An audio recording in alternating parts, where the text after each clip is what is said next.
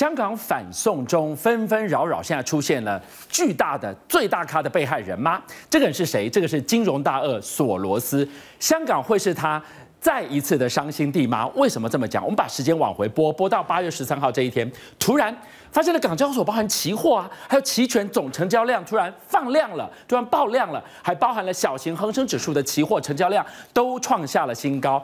这个时间点什么概念？大家就在想，是不是放空港股的索罗斯秃鹰们已经就位了呢？好，在开始这个地方布空单，布了空单之后，当然整个局势随着港府跟抗议群众，它是一个动态的过程。我们再抓两个时间点，这个时间点九月四号，港府抛出了善意要求对话，局势希望可以把它稳定下来。这个对于空军来讲，可以开始脚底抹油要跑了。假设不够乱的话。那么乱不下去，那他真的没得玩啦，他得跑了。得跑的时候，索罗斯可能这个时候脚底要抹油。偏偏九月五号发生了一件怪事，怪在哪里？港交所突然不知道什么原因，系统故障，让空军想飞飞不走，在那边嘎的哇哇叫。结果呢，现在传出原来在这一个节点，索罗斯跑不掉，被关门放狗。有这么惨吗？我们来看看他到底损失多惨重。索罗斯空袭港股，再遭滑铁卢，市场传闻哦，他那个九月五号这一天要跑跑不掉，结果损失了二十四亿港元。好，我们就来先看看下面这一段报道。高龄八十九岁的金融巨鳄索罗斯虽宝刀未老，但一碰上香港股市却再次沦为输家。一九九八年放空港股大赔十亿美元后，外传索罗斯这次又趁着反送中抗争。八月大举进军港股，买入至少二十万口空单。没想到四号林郑月娥无预警宣布撤回逃犯条例，索罗斯急着出货，五号开始大肆抛售空单。港交所却突然宣布电子交易系统故障，当天下午两点更暂停衍生性金融商品交易，似乎有意打击索罗斯。最终他逃命不及，估计至少惨赔二十四亿港币，近九十五亿台币。随后，大陆在香港官媒《大公报》指控索罗斯和一传媒创办人黎智英勾结，放空港股，企图牟利，让香港持续动荡是他们的最终目的。一些西方的势力、外国的势力，通过不同的方式在插手香港的事务。四天后，索罗斯投书《华尔街日报》，放话说，现在对于打败当下中国的兴趣已超过对美国国家利益的关心。身为民主党超级大金主，索罗斯难得称赞共和党的川普，封锁华为是明智的决定，但他也担心川普会为了连任出卖美国。Soros spent an estimated million on the twenty sixteen election. The real problem is when political opponents become regarded as personal enemies. 金融炒家索罗斯总是趁火打劫。九七年亚洲金融危机，放空泰铢和英镑，大捞一笔。如今公开表态，以打败习近平领导下的中国大陆为置业，甚至支持川普发动的贸易战。或许改口称呼索罗斯政治打手更加贴切。东森财经新闻综合报道。所以我们看到了，就在九月五号这一天，索罗斯他脚底抹油要跑，结果港交所把你锁住了。关门放狗，到底这是怎么样的一套养套杀？搞到后来，索罗斯差点再一次被歼灭在港股。我们要请木华带我们来看看香港啊，这真的是索罗斯二次伤心地吗？确实是如此啊！这一次索罗斯啊，以高龄啊将近九十岁的这样子的经历啊，进入到港股啊，想大捞一笔，就没有想到呢，再次铩羽而归哦。所以呢，大家在问说啊，这个国际的金融大鳄哦，是不是真的老了？好，他的鳄鱼牙齿是不是断了？事实上，哈，真的是被港交所给摆了一大道了，哈。那我们来看到，为什么这次索罗斯啊，呃，这个去狙击港股啊没有成功？你可以看到啊，事实上有一个很重要的原因，就是呢，中国大陆的股市其实，在八月香港动乱的期间，其实逆势上涨的哦。是，也就是说呢，先稳定自己内部的股市，对，先不要乱了阵脚。是，那港股呢，我们慢慢来处理哈，处理这个港股呢，要先稳定中国大陆本地的 A 股市场。所以你可以看到，这个指数非常重要，这也是一个国际啊。好，大家在关注的指数，这不是在内地的股市的盘哦，这是在新加坡挂牌的。对，新加坡交易所所挂牌的叫做富时中国 A 五十指数。对，所以也就是说，国际的资金如果看坏中国大陆股市，从哪里下手？从这个指数来下手。好，从这个期货指数，你可以看到整个八月份哦，俊相它的涨幅呢是将近一成哦。对，所以它是一个倒涨的状况。是，所以代表什么？大陆呢，胸有成竹，基本上我先把内地的股市给安定住，稳住。所以呢，这个港股相对哈，它就跌不到哪里去。虽然说你可以看到港股八月是暴跌的，哦，从最高的大概两万九千点呢，一路是跌到了最低点哦，跌破两万五千点。对，这个跌幅啊，差不多是百分之十左右哈。但是呢，事实上呢，很快它就在底部这边稳住了。尤其是啊，刚才你所讲到的是九月四号、五号那天非常关键，是大涨千点。是为什么？因为林郑不是在傍晚的时候释出了善意吗？撤回送中条例，对，撤回送中条例四项的这个妥协方案，对，所以呢，造成了港股啊，哦是期货盘就瞬间的大涨上去呢，是冲高百点，所以在这个地方啊，其实呢就把这边放空的人全部给嘎到了，是，其中包括什么？包括索罗斯在里面，两套杀杀到自己。对，据说哈，索罗斯在这个地方啊，总共放了多少口空单，你知道吗？多少口？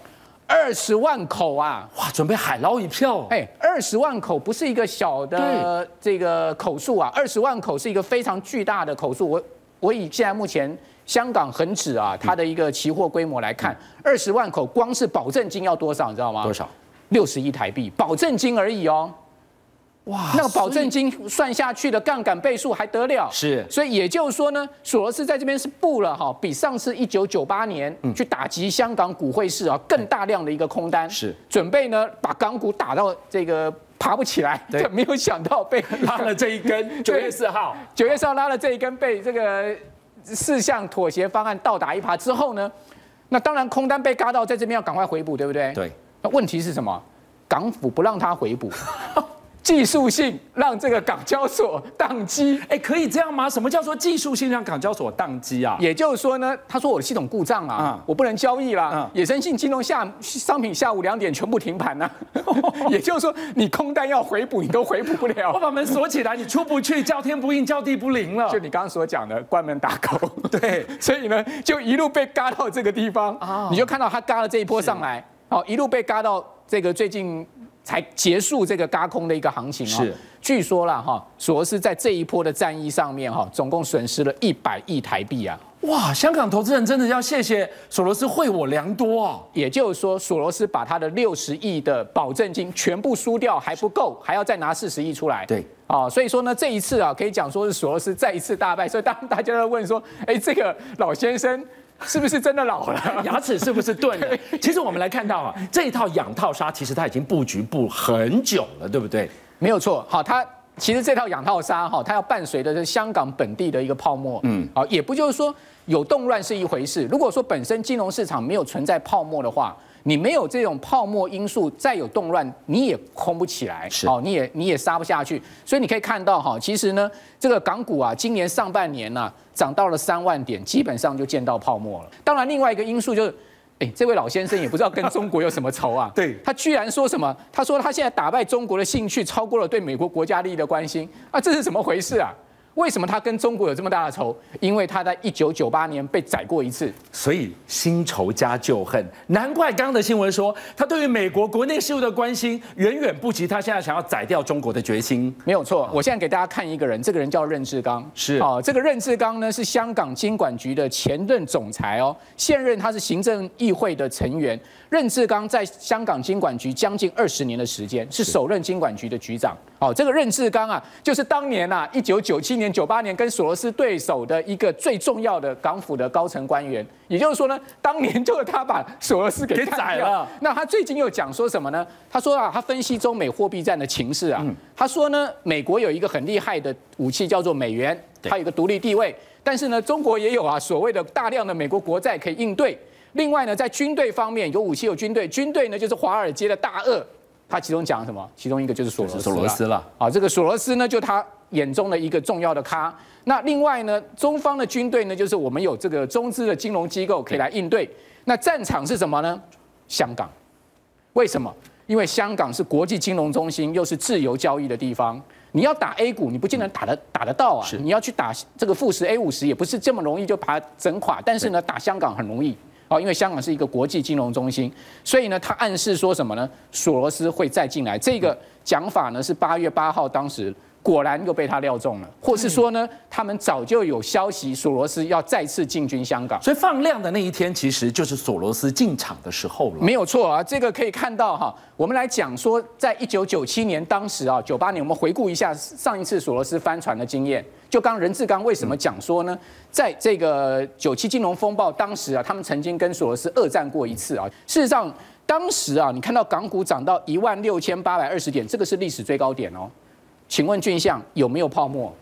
当然有泡沫啊！这个一路成熟了，一路这样涨啊，果子已经熟了，要摘了嘛。这时候不摘，什么时候摘？他们呢，其实就早在啊一九九八年上半年的时候啊，在这个地方，你知道他们先做什么？他们先做这个大量的港币的囤积，他们囤积了两千亿的港币哦。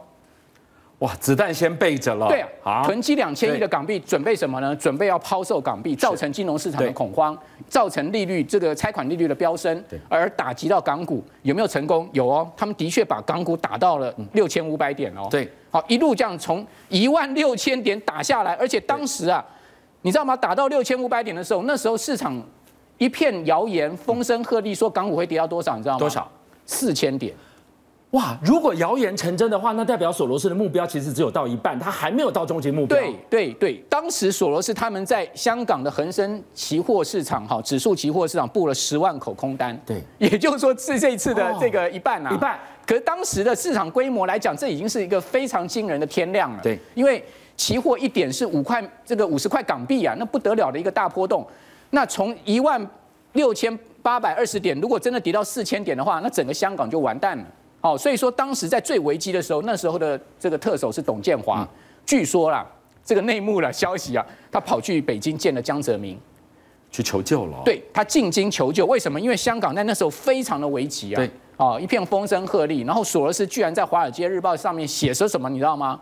他公开接受访问说，港府撑不住，港府必败。所以。当他在这个地方买进了所有的子弹之后呢，接下来他觉得他拿到了主导棋了。对，大家等着看，舞台在我搭好了，看港府怎么样被我挨着打。没有错，所以当时的港府呢，这只好到北京求援了。啊，跟江泽民求援。好，我们来看到当时的整个状况，可以讲是风声鹤唳的。也就是说，跌到了这个位置，我把这个图放大。对，啊。从一路从这个四月一路跌下来，跌到八月，同样又跟今年一样是八月的时间哦，所以每到八月必有大事哦。好，那跌到了这个地方呢，董建华进京求见这个北京高官，然后呢说希望啊北京全力援助啊港府，结果呢获得了首肯。对。哦，所以呢北京就跟港府讲说，我动用当时啊那个时候大陆的外汇存底也不多啊，一千五百亿美金，是。我全部动用来支持港府。梭哈所有的口袋里的钱，没错。好，那在这一个路上，一路上面哈，索罗斯他们就一路抛售港币，是，好，就不是说刚刚讲说两千亿囤在那边吗？一路卖，一路卖，然后呢，把香港整个打到人心惶惶的一个情况，说港币要崩盘了，连续汇率制要破灭了，然后呢，这个利率拆款利率大幅的上升，股市的大幅下跌，形成一个恶性循环。就在最惊险的一天，就是八月二十八号，是。金夏，你看这一根量。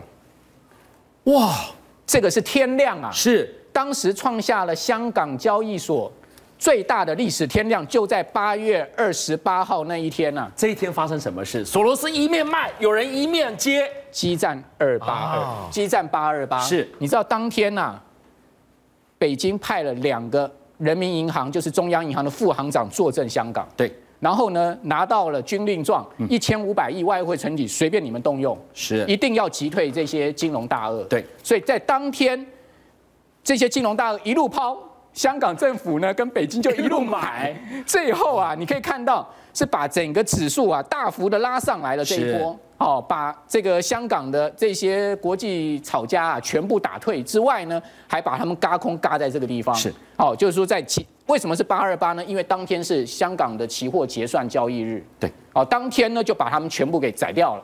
宰掉之后呢，这一波索罗斯他们呢，据说呢赔了多少？你知道吗？索罗斯据说在那一次赔掉了十亿美金，比这次更多，三百亿台币。好，当时有两个人非常重要哦，就是说在。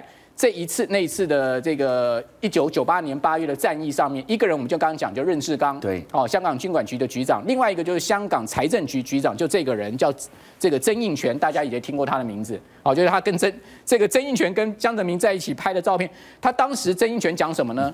他说北京啊，把所有中国的全部的这个外汇存底，加上全部香港人的钱，全部拿来支持港府对抗金融这个大鳄。他说：“如果我们输掉的话，跳楼都是百生莫属啊！也就是说，我们死都不能谢罪就对了。哦，所以说呢，当时这些港府的高官呢，是抱了必死的决心了。你可以看到他们当时宣布啊，跟这个金融吵架对战的那个记者会的照片。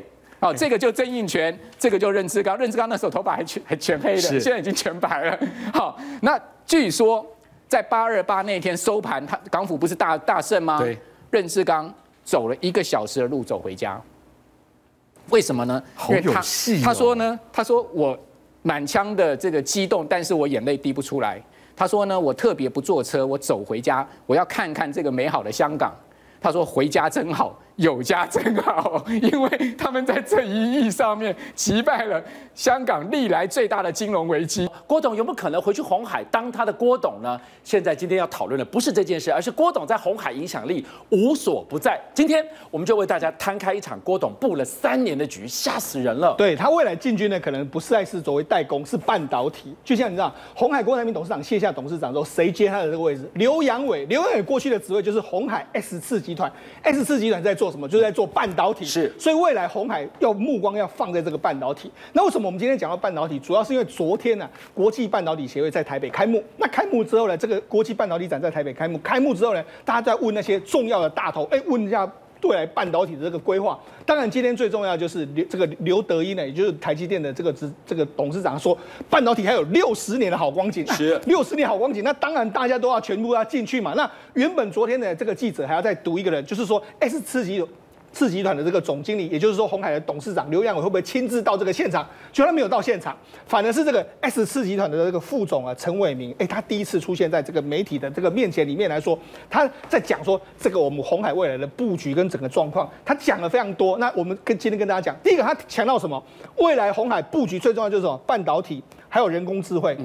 这两个是未来鸿海即将要布局的这个重点。那它同时呢，点名了目前鸿海旗下所有的这个这个相关跟半导体相关的。他说，IC 设计跟服务，也就是 IC 整个半导体的最上游的 IC 设计跟服务，它有宏晶跟天宇这两家公司。那中游的这个制造呢，事实上我们没有列在列在这上面。目前他们有一座夏普的八寸厂在日本，所以他们晶晶圆制造有这一块。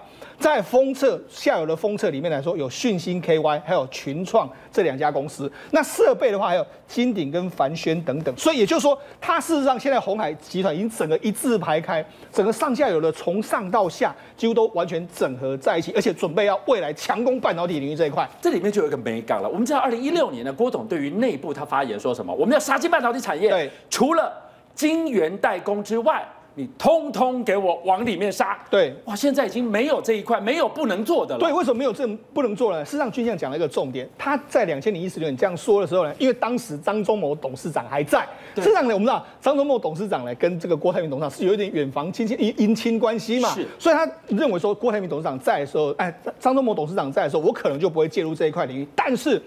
中张忠谋董事长已经离开了，再来就是说，事实上现在全球的这个半导体的发展呢，已经慢慢的，他必须要介入这一块。是，为什么我们这样讲呢？事实上，现在全世界半导体分成两块，一块就是纯粹的晶圆代工，这个以台积电领先，它是世界第一。第二名的话，包括格罗方德啊，或是联电啊，或是三星等等，他们在后面追赶，追赶都追赶不上。那追赶不上的时候，台积电已经是这个晶圆代工的老大。另外一块是什么？下游的终端业者现在开始要做晶片，就像你记不记得，阿里巴巴要说要做晶片，华为也要做晶片，三星自己也要做晶片，大家都要自己做晶片。那红海也是一样啊，红海它现在因为就像那为什么红海要介入这个半导体？事实上，去这几年以来一我们有一年的时间哦。这个，因为我们知道现在这个鸿海的集团的这个营收大概是五六兆台币左右一年，那那他要买的这个半导体一年就五百八十亿美金，跟他相关哦。虽然现在都不是他才买，但是他未来哎这块领域是多，他看着流口水啊。我干嘛不自己做？我还给你赚？对，如果我未来我可以自己赚的话，那我为什么不自己赚？对，所以他现在就决定说，你看他整个服务的里面来说，他不像台积电是只有做晶圆代工，他是从上到下一起做，也就是他这样意思是什么呢？我未来呢，你只要跟我说你要做什么产品，你要给我做什么产品，比如说你要做手机，我手机晶片也可以做，我只要买外面几个晶片进来之后，我我能够做了，我都自己做，我把最好的这一段全部放在我自己的口袋里面赚，那是不是最好的？所以。对郭台铭董事长来讲，他研发出了一个新的方法，也就是说，我把我的下游产品呢，跟我的上游的 IC 产品呢，能够结合到最低，也就是把它整个产业供应链缩得非常短的时候呢，这是我未来在半导体可能会突出的一块领域，所以他现在决定要大举进来。那你看他大举进来的时候呢，哎，其实台积电还蛮惊讶了，台积电还蛮惊了，三星也蛮惊了。为什么？因为他们现在发现到说，哎，他进来的时候，因为红海第一个。兵强马壮，它不像联电啊，或不像这种国罗方德，它后面没有大股东。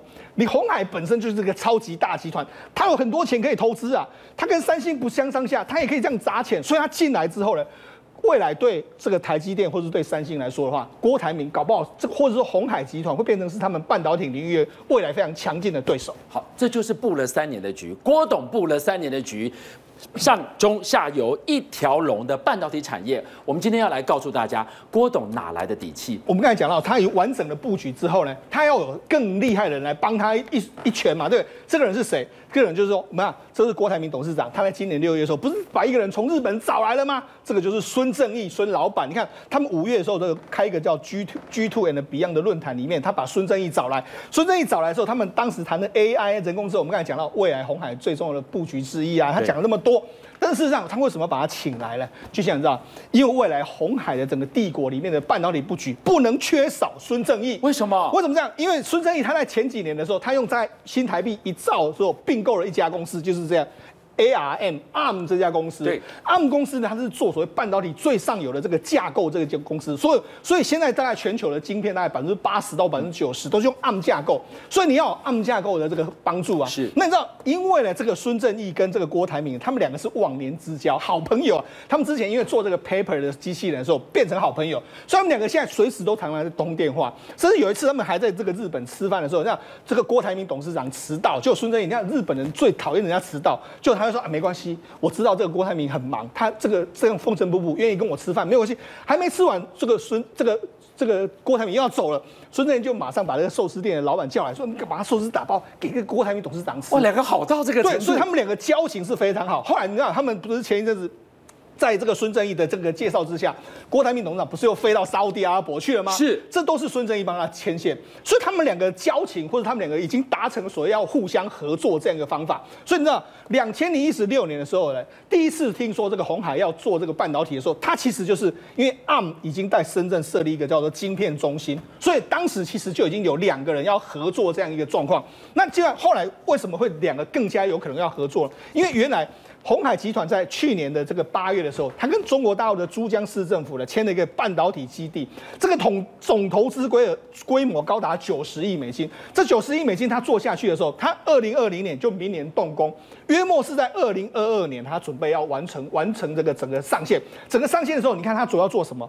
高画质的八 K 电视，还有影像的相关的这个晶片，还有其他工业用或是连线装置所用的无线网络的相关的这个晶片。你看他的股东里面。鸿海集团、夏普，还有珠海市政府，也就是说，这个三个组合里面还有一个我们没有看到的组合，就是 ARM。ARM 的话，未来准备要提供它所有，因为它需要非常多晶片，对不对？这么多晶片，所有的架构由我 ARM 来幕后这个交给你。那那为什么孙正义很重要？就像你知道。事实上，在今年的整个这个中美贸易大战的过程里面来说，美国不是当当初有个禁令吗？就说，哎，你只要这个美国技术超过百分之二十的人都不能够跟这个华为合作。当时呢，ARM 就被美国点名，就说你要禁止跟华为合作。对，就那当时华为是说什么？糟糕，我可能瞬间休克，因为我连最上游的架构完全都没有的时候，我根本没有办法做晶片了。所以去。停止供应的这么这么多合作厂商里面，最具杀伤力、瞬间休克的只有这家公司。对，ARM 这家公司。那结果你知道吗？ARM 也很聪明，他因为我们知道这个孙正义跟郭台铭他们都达成，他们都认为说未来世界大概会有两个两个强权，就是中国跟美国各一边。那中国跟美国各一边的时候，系统也会有两个，技术也会有两个。所以他们现在研发的就是说很简单，我在这个一般国外的这个是跟没有中国市场的时候，我用 ARM 这个 ARM 这个公司在出货给外面的一些公司，但是呢，我在中国怎么布局呢？我成立了另外一家子公司，子公司的时候呢，然后我这个子公司里面来说，百分之五十一的股份给中国大陆的持有，我 ARM 只有持有百分之四十九，然后我把很多 IP 啦什么就卖到这个子公司去，它可以用不是 ARM 的公司，然后来做中国大陆的市场。那这一块市场，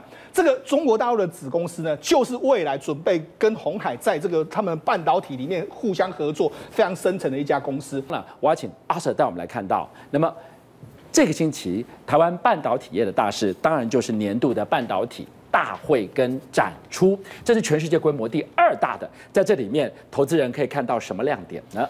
其实啊，整体来讲的话，台湾这边也不遑多让哦，因为台湾半导体展在礼拜三呐、啊，跟礼拜到礼拜五这三天呐、啊，它也会来做一个参展，而且啊，今年呐、啊，应该有很大的一个什么一个展会规模会创新高的一个动能哦。为什么？因为它规划了二十一大的一个主题哦，而且有超过二十场的一个国际的一个论坛，嗯，那包括有七百家的一个国内外的厂商，以及两千两百个一个摊位会来啊，来做一个进驻哦。是，好的，我们来看一下下一张的一个。一个 CG 哦，在高能方面呢、预估啊，这个今年啊，这个二零一九年全球的半导体的一个营收其实是下滑了将近十 percent。但是台积电它公布了一个八月份营收啊，超过千亿的营收啊，一到八月它竟然还能够逆势成长一 percent。所以说为什么说今年啊，这个礼拜三到礼拜五这三天非常重要？因为几乎全世界啊，这个半导体的一个厂商就是期期望这个台积电啊，它的一个什么一个更多的一个利多会出炉哦。所以说我们可以看一下哦，包括什么，包括整体来刚刚跟各位说的。不管是苹果的一个手机，还是所谓的一个华为手机，其实都是台积电受益。其实也可以跟各位讲哦，在苹果的手机方面哦，一卖一支苹果手机对台积电是挹注二十七元的一个美元哦。是。那在整个的一个什么一个所谓华为的手机啊，卖一支华为手机对于台积电是挹注十三点五元。但重点在于说，它不管是 A 十三啊，或者是所谓的一个麒麟啊，这个九九零呢，我们可以看一下安兔兔的一个什么一个跑分哦。那在苹果的一个 A 十三方面哦，它的一个单核跑分是五千四百七十六分，多核的跑分是一千三百七一万三千七百六十九分哦。那我们可以看一下，在这所谓那个麒麟九九零方面，它是五 G 版的哦。这边有一个重点，它单核跑分三千九，哎，刚刚 A 十三是五千四，对不对？多核跑分的话，A 十三是一一万三嘛，它这边才一万二。所以说啊，在整个安兔兔跑分方面，我们可以得出来一个苹果的 A 十三啊，它是属于一个领先的一个性能哦。那我刚刚讲的一个麒麟九九零五 G 的一个晶片哦，它的重点是它是摆在 AI 的一个晶片。所以虽然刚刚安安兔兔的一个跑分不高哦。但是麒麟九九零啊，华为他会认为说，我这个是摆在五 G 的一个流畅度。那当然，台积电啊，在今天也来做一个拉尾盘哦，它的一个什么一个七纳米跟联电目前的主要制成二十八二十八纳米，我可以跟各位来做一个比较。一个所谓七纳米的一个晶圆啊，大概是卖将近一万块美元哦，九千九百六十五块。而联电的一个二十八纳米大概只卖三千美元的一个晶片。以平均价格来说的话哦，各位投资人可以来留意哦，十六纳米大概卖五千六百块哦，美元十纳米的话卖八千三百块，刚刚讲的七纳米是卖九千九百块，明年要量产的五纳米哦是卖一万两千五百块，二零二二年啊这个台积电的一个三纳米哦它的一个晶圆啊它可以卖。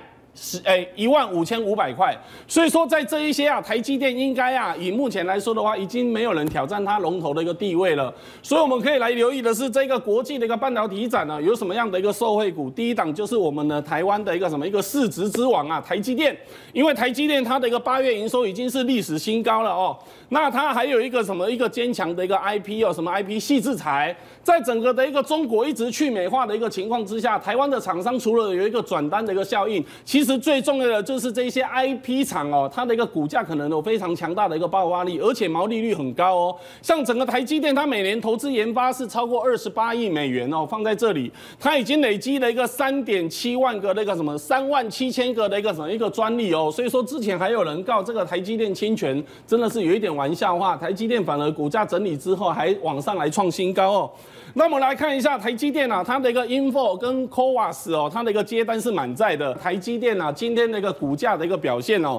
其实今天整体来说的话，台湾股市它还是啊，整个三大法人啊是买超了七十四亿，只有自营商调节了十九亿哦。那外资还是买了八十八亿。那外资主要的一个重点还是摆在这一些电子股的一个龙头厂，尤其这个礼拜有题材嘛，所以说我们可以知道的是，今天的一个台积电它的一个收盘价，它已经啊站上啊这一些虚线的一个什么一个有效的一个压力之上哦。所以说整体来说的话，它那个股价也不排除之前有三道的一个什么一个所那个压力点是两百六十六、两百六十六点五以及两百七十，看看能不能够在这个礼拜啊台股去挑战一万一千点的一个关卡的时候，它也整个的一个股价来向上来再创一个历史的一个新高哦，这是第一个重点哦。那第二个重点的话，我们来看一下受惠的一个个股联咏哦，这个显示器的一个驱动 IC 三零三四。在今年啊，显示器的一个驱动 IC 啊，一样是正成长，而且是正成长十九 percent。刚刚已经说过，全球的半导体啊，大概今年是九点六 percent 的一个买拉斯哦，是负成长的。所以说，三零三四的一个联咏，近期来说的话，外资圈也一直啊都调高它的一个平等跟目标价，而且刚刚说的一个去美化、去美化哦。去美化潜在的一个转单的一个规模，大概现阶段市场都知道，台湾才是真正的一个受益者哦，而且这非常的一个明确，所以说现阶段市场已经开始在所谓的一个什么写这个报告，转单的规模到底台湾能够啊整个的一个收益多少？以联咏来说的话哦，它可以占这个台湾的一个 IC 设计，如果这个转单顺利成功的话，可以啊增加去年的一个营收的一个三十一 percent 哦，所以说我们可以看一下三零三四的联咏，今年法人。预估啊，它的 EPS 大概可以赚十三块钱以上哦。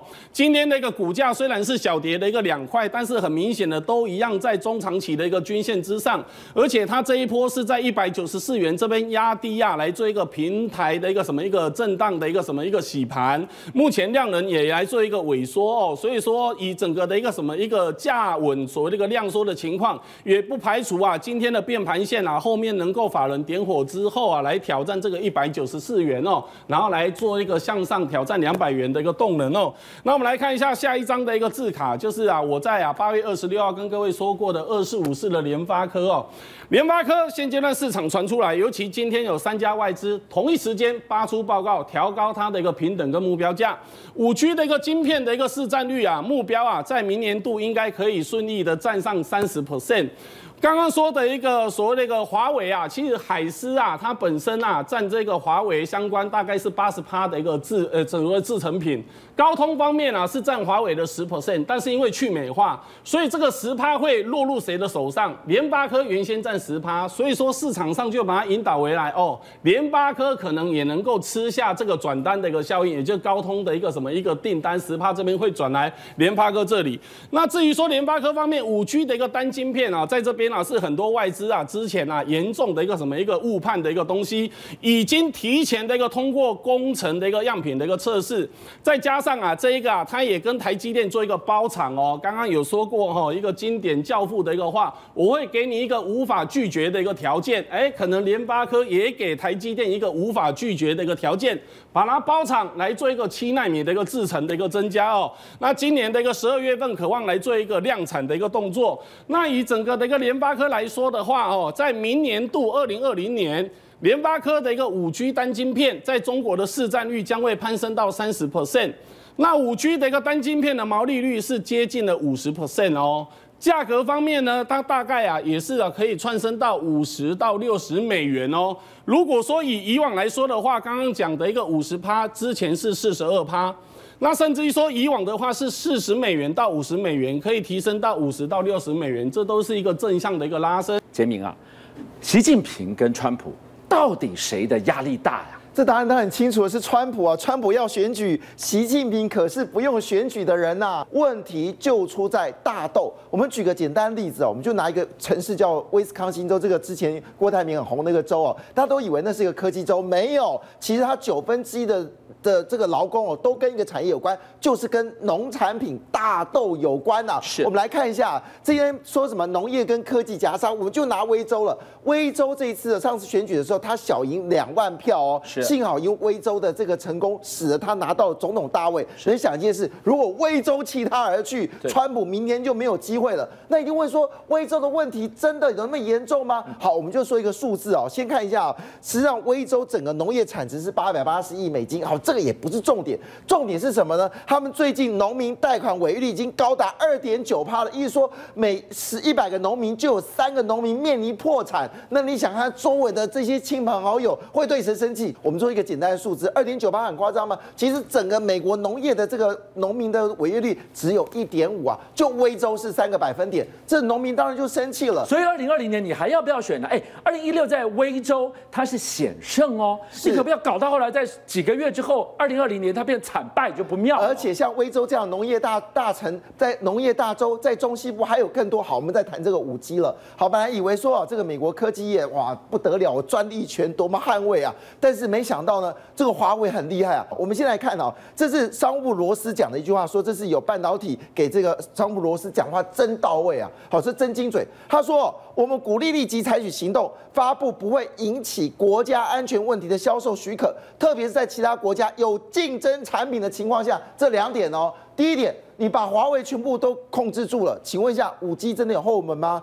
请问一下，华为的手机真的有国安问题吗？这句话不就直接对罗这个罗斯砰一枪？对呀，这个手机怎么会有问题呢？好，第二个问题是，你今天我不卖给你，别人不会产生这个替代品吗？好，这个问题确实已经产生问题了，这才是严重。为什么？华为是全球第三大的半导体的买家，是他每年要投下了上百亿在美国的半导体的公司，这些钱我不赚，别人赚走了。没错，这是重点。现在全世界三大嘛，就是三星。过来，苹果就是华为嘛。华为一年跟美国买了一百一十亿美金的商品，请问一下，这一百一十亿美金你找谁来补？没有了，因为苹果跟三星本身就已经有自己的量了，不可能再增加。那对这些公司影响当然就剧烈了。我们刚才讲华呃这个呃这个高通讲讲一件简单的事情嘛。高通当时你看二零二零一八年的时候业绩多么厉害啊，那财报出来，高通股价就一路往上涨。好了，到了二零一九年的现在，对不起哦，今年一看出来说第二季公出公布不错的成绩单，问题是高通股价为什么跌呢？因为你把那个成绩单一打开，吓死人！原来不是它的半导体销售增加造成业绩啊，那营收怎么来的？哎，它不是跟这个苹果有这和解吗？苹果把权利金给他了，它是靠权利金，它不是靠它的产业。那你搞清楚。这么多的美国的所谓的半导体供应链，不是每一家都高通哎？是啊，所以现在美国半导体要求饶了嘛，跟着这个商务部说，你拜托让我赶快去把东西卖到美中国啊。但是，哎，华为不见得要买这个单呢、你之前让我这个苦头吃，我现在给你棒头，为什么呢？因为任正非就说一句话，华为早就有一个突破川普制裁的秘密计划，华为要转移供应链，积极开发。与这个非美国的替代产品来自其产品提供动能，他去美国化，没错，他就去美国化，因为当时他的女儿被抓的时候，他就知道事态严重了，所以他第一个动作先赶快把这个零组件给补足了，至少一年的时间，三百六十天呢，你知道这个战场上面是每十天一个变化，果不其然就看到了，因为他对所有的这些厂商呢，就是任何的小厂商，本来我说我不敢投资啊，我量不够大，没关系，我一下把你产能包完，你去放胆投资吧，哇，这个是不得了，因为华为什么不多，钱多又不是上市公司。第二件事我觉得最惊人，什么事情呢？因为华为的员工很优秀啊，我们知道他薪水是台积电平均员工的一点五倍的薪水，这么厉害，这个数字就知道华为员工多厉害。好了，现在这举个简单的例子哦，那你这个公司不行，我的员工帮你提升你能量行不行？你是二流厂商，我直接把你二流厂商提升到一级，哇，这够杀。第三个最重要的事情是，他自己也不省油灯。好，我们就讲这个这个所谓的这个华为员工帮你备战这事情太经典了。我们知道在江苏哦，有一个这个叫长江电子，好，他们做这个就是我们说封装测试啊，就台湾的封装测试。那我们封装测试就是日月光啊、细品这些东西啊。但是呢，这家公司坦白讲，在我们的这些半导体的厂商里面啊，它是不在字典里面的。什么长江实业看不懂，但是最近他字典里面了，这就是为什么细品之前老板就说，日月光老板说中国小心他的这个锐实力，因为有华为支撑啊。你知道怎么搞的？他派过二十个最精密的员工，七天没日没夜，直接进进到这个这个江苏的这长长江电子，就是要把它的这个产能的这个标准呢提高，提高到华为可以使用的。那你想看，如果华为可以使用，那中国这么多电子厂商，难道不能使用这样的一个电子厂商吗？所以这个像什么呢？我们讲说作战，作战，讲到了任正非一副就是要打仗的样子。是的，所以这你说的这个精锐的华为工程师进驻了他们的生产线，那就等于教点招的概念，没错，把你训练到你技术整个提升了。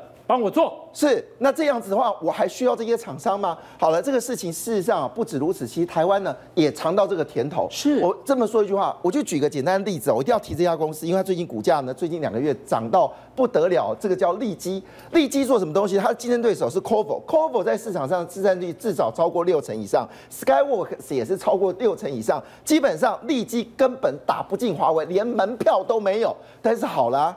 你这个 Cover 不不来啦，你 Skyworks 不来啦，你 Broadcom 不来啦。好了，我利基的货果然打进去了。我这样讲哦，利基一旦交货的时候，他们全部 get out。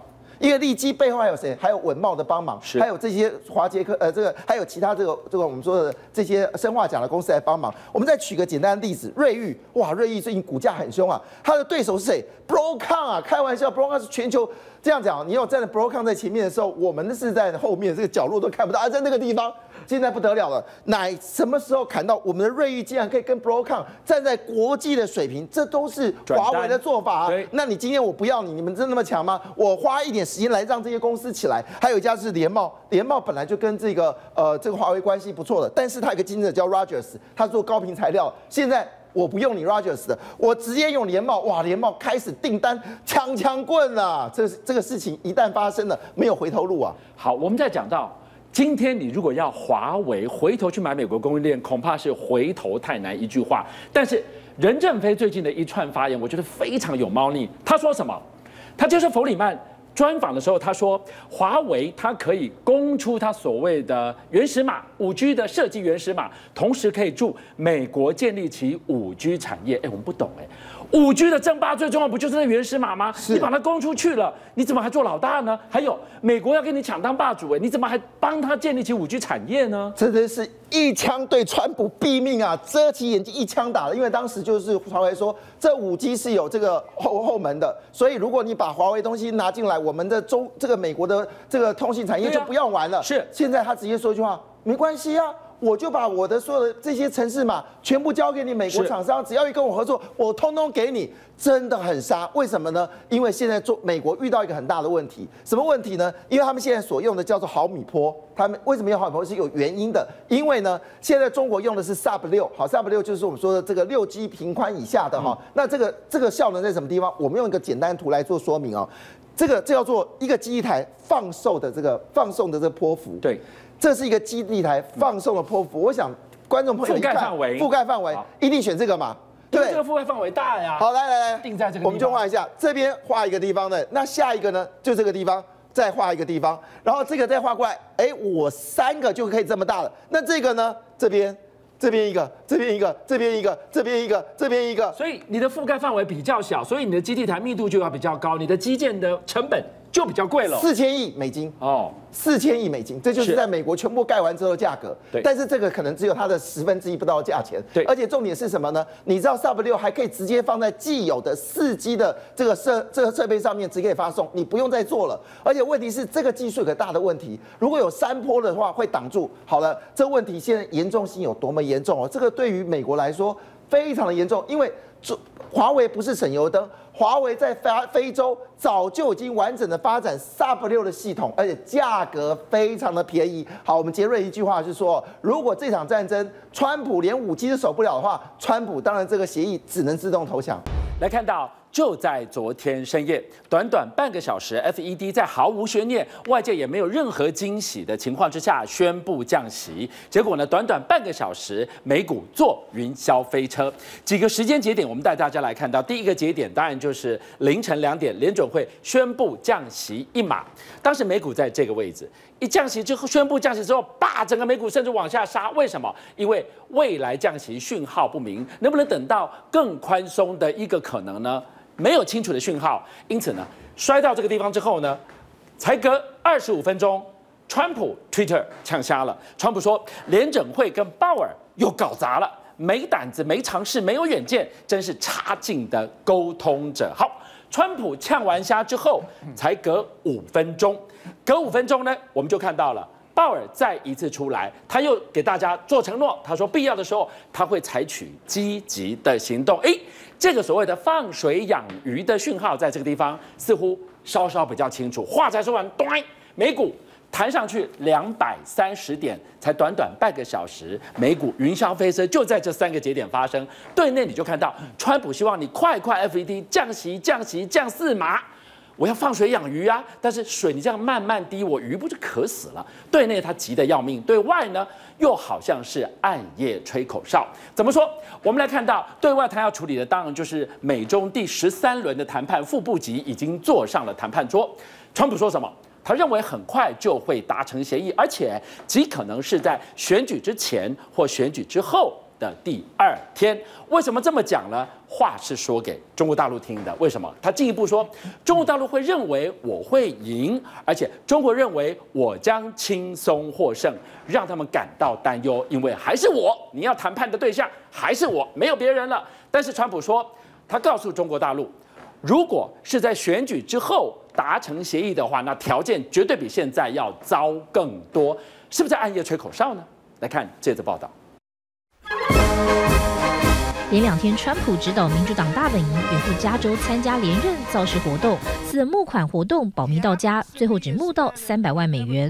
虽然此行川普强调美中贸易协议在二零二零大选前就会有结果，但芝加哥金属期货交易所首席经济学家帕特南再泼冷水，大胆建议川普千万别跟大陆达成协议，否则对他的二零二零年选情大有影响，不利连任。不但如此，美国企业执行长也很担心贸易战后续冲击。越来越大。This is the longest economic expansion in American history, and CFOs are starting to become more concerned that it may end. They're really worried about this U.S.-China trade war. 就在二十号美中副部长会议召开前一天，美中双方攻防战频频出手。根据美国财政部最新公布，七月份大陆减持美国国债二十二亿美元，累计一年内减持已超过八百亿美元。大陆持有美债规模创两年多来新低。 BBC 报道解读，大陆抛售美债虽不是最有效，却是大陆打击美国的一项武器。面对大陆默默反击，美国不可能坐视不管。财政部宣布对外国投资者祭出新规定，加强监管。外国人在美国投资的关键技术、关键基础建设和敏感的个人资料数据，目的明显就是针对中国大陆，严密监控大陆投资，侵犯美国安全。大陆外交部火速反击。我们都看到一段时间以来呢，美方不但自己滥用国家力量打压特定的中国企业，而且满世界的煽风点火，对中国的企业呢进行抹黑和攻击。这种行为违反了基本的市场精神和国际规则，非常的不光彩。美中贸易战你来我往，谈了这么久，已进行到第十三轮谈判，却谈不出什么结果，关税却越加越高，实在是歹戏拖棚。东森财经新闻综合报道。好，我到底是不是在暗夜吹口哨？越看越像哦，慕驊哥，我我们看到昨天的美股好有戏啊，短短半小时上冲下行，营销飞车。对，好，基本上你要知道啊，这个川普心中有两极啊，同时呢，他心中有两敌。两敌，先讲两敌是哪两敌？是啊，川普新年不是说了吗？到底我们的敌人是习近平还是鲍尔？是，所以说在他心中的两敌是谁？对，习近平跟鲍尔嘛，两个人都是敌人嘛。哦，所以他心中有两极是什么呢？第一个呢，他希望联准会赶快降息，最好降到零利率甚至负利率。是哦，仿效欧洲央行，对，最好降到负的零点五。所以这是他心中一急。另外一急急了什么？其实川普现在哈已经溢于言表了，他非常急的想要达成美中贸易协定。是为什么？因为他现在民调落后嘛。嗯。那达成这个贸易协定的话，一方面啊，他可以安抚华尔街，好，包括美国这些商业界啊，对他不满的声音。对。另外一方面呢，他也可以对他那些铁粉交代啊。所以，川普想要把他的民调拉上来，达成美中贸易协定是个关键。可是，如果要达成美中贸易协定，那是对外。我在前面打仗，后院你不能失火。你鲍尔怎么这么不挺我啊？对啊，所以他心中就有两敌嘛，两极两敌。所以说呢，今天这个题目啊，就把整个现在目前的国际大的环境哈，重要的经济氛围啊，全部抓进来了。是。就两个。个重点，一个就是美国联准会利率问题，一个就是美洲贸易战的问题。其实这一年来啊，大概就是围绕在这些议题上面打转。那当然最新的一个消息面了哈，就是美国联准会开了最新的一次 FOMC 会议。那当然没有悬念嘛，一定要降息嘛。如果不降息的话，那市场就这个为之哗然了嘛，对不对？所以降息一码符合市场预期。但是留了伏笔哦，哦，也就是说，为什么刚才俊相你讲说，哎，联准会的会后声明稿一发布啊，结果呢，市场反而大跌啊？对。那但是呢，鲍尔出来开记者会之后呢，安抚一下市场，市场又拉上来了。这还差不多。哎，这个云霄飞车就这样产生了。主要原因是什么呢？因为虽然降息一码符合市场预期，嗯、但是联准会留了伏笔了，嗯、也就是说呢，后面不会继续降息了。嗯。比如说，我们看到这个非常重要，叫点阵图。是。点阵图是看什么呢？看十七位哈联准会的高官，哦，他们对未来利率的预期。那这个图要怎么看？这个图要怎么看？哈，我们看这个点点点，对不对？然后这个地方有利率，好，所以我们就对照这个利率来看这个点点点。对。那我们先来看这个今年二零一九年，好，那二零一九年大家看得非常清楚哦，也就是说呢，现在目前有五个联准会的高官呢。这个这个框起来的地方，认为利率是不变的，也就是说呢，我们不是已经降到一点七五到二了吗？对，就这一次降下去，今年降两次之后呢，利率不变，这个方框有五个人。维持中性，维维持中性。那另外呢，哈，我们来看到就是说有七个人哈，他预期利率是要再降一码的，好，这个地方呢有七个人，好，利率再降一码。另外有五个人哦，甚至他预期利率是要再升。一码哦，就今年底要升一码哦。哎，这样看起来今年还有在降息的空间哦。哦，这样子看起来呢，就是维持利率不变跟要升的人是不是比这个降息的人多？所以说呢，基本上市场认为他们的意向呢是今年不会再降了。哦，今年不会再降。好，所以昨天的这一场会后记者会，让大家美股反应是反应这一个点阵图。对，就是说这个点阵图呢，让大家哦就失望了。就是说，大家本来预期说。这个十二月还要再降嘛？结果是这个点阵图告诉大家，联准会高官说不降了，今年不玩了，就这一次了，哦，就降两次结束了。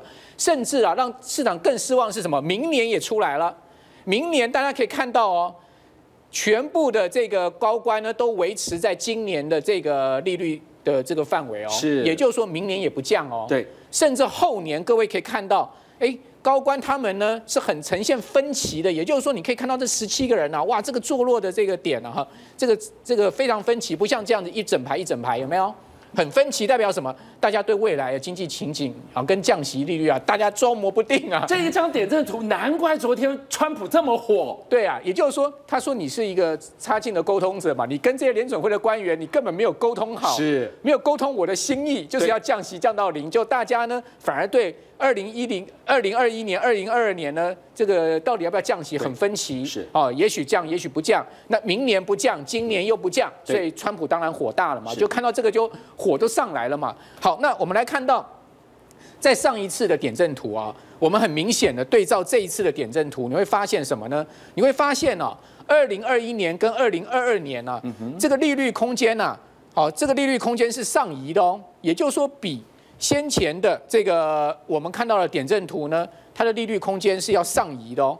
换言之呢，就是说现在联准会更偏向相对比较鹰派喽，也就是说他们要二零二一年、二零二二年甚至要升息啊。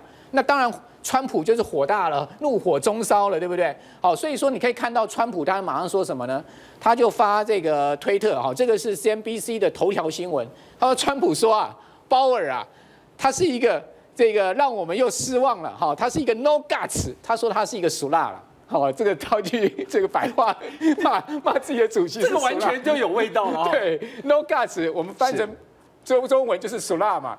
No sense 就是你一点一点 sense 都没有啊，这个一点感觉都没有。然后 no vision 这个很严重了，你一点到底了，一点原愿景都没有。你说总统这样子去骂联准会主席，那联准会主席面子放哪里啊？对，没错。哦，所以说呢，真的是完全不给啊这个鲍尔这个面子啊哈。那我们来看到川普他到底心中在想什么？这个推推特哈是先前所发的，并不是昨天发的。这个推特他告诉你什么呢？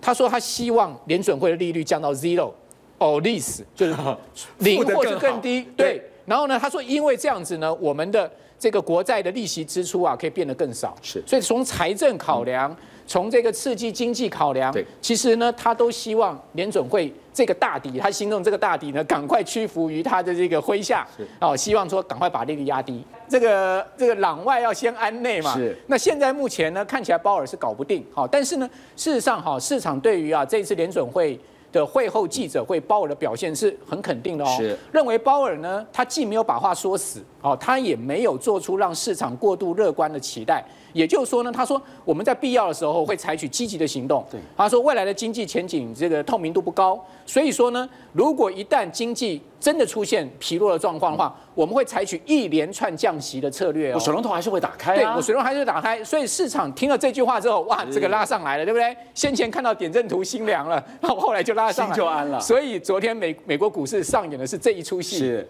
安内再来攘外。说到攘外，我刚刚就在问说，到底。谁急呀、啊？习近平急还是他急呀、啊？哇，他他话说的很强硬，他说明年你要谈的人还是我，现在谈好，等待越晚谈，你条件越差，到底谁急啊？事实上，我觉得两个人都急。但是一个人的急是溢于言表啊，嗯、另外一个人的急呢是急在心里面，但是呢深藏不露。是好，那你就知道我在讲谁跟谁了，对不对？好，好，为什么讲说川普呢是溢于言表的急哈？你看到他这个最新的新闻哈，这个今天早上一早出来的哦。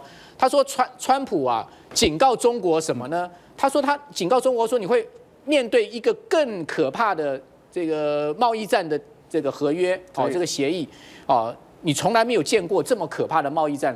的合约跟协议，如果说你要等到美国总统大选以后才要达成协议的话，我告诉你，这个协议，我告诉你，绝对是可怕到底、地狱般的协议。那意思就是什么？预购从速啦。没错，逼你 现在赶快签订嘛，不然的话，我告诉你，你要拖，你拖到我当选之后，我告诉你，你会面临地狱般的处境。对，那那这个说明了什么？说明了川普其实心中非常的急。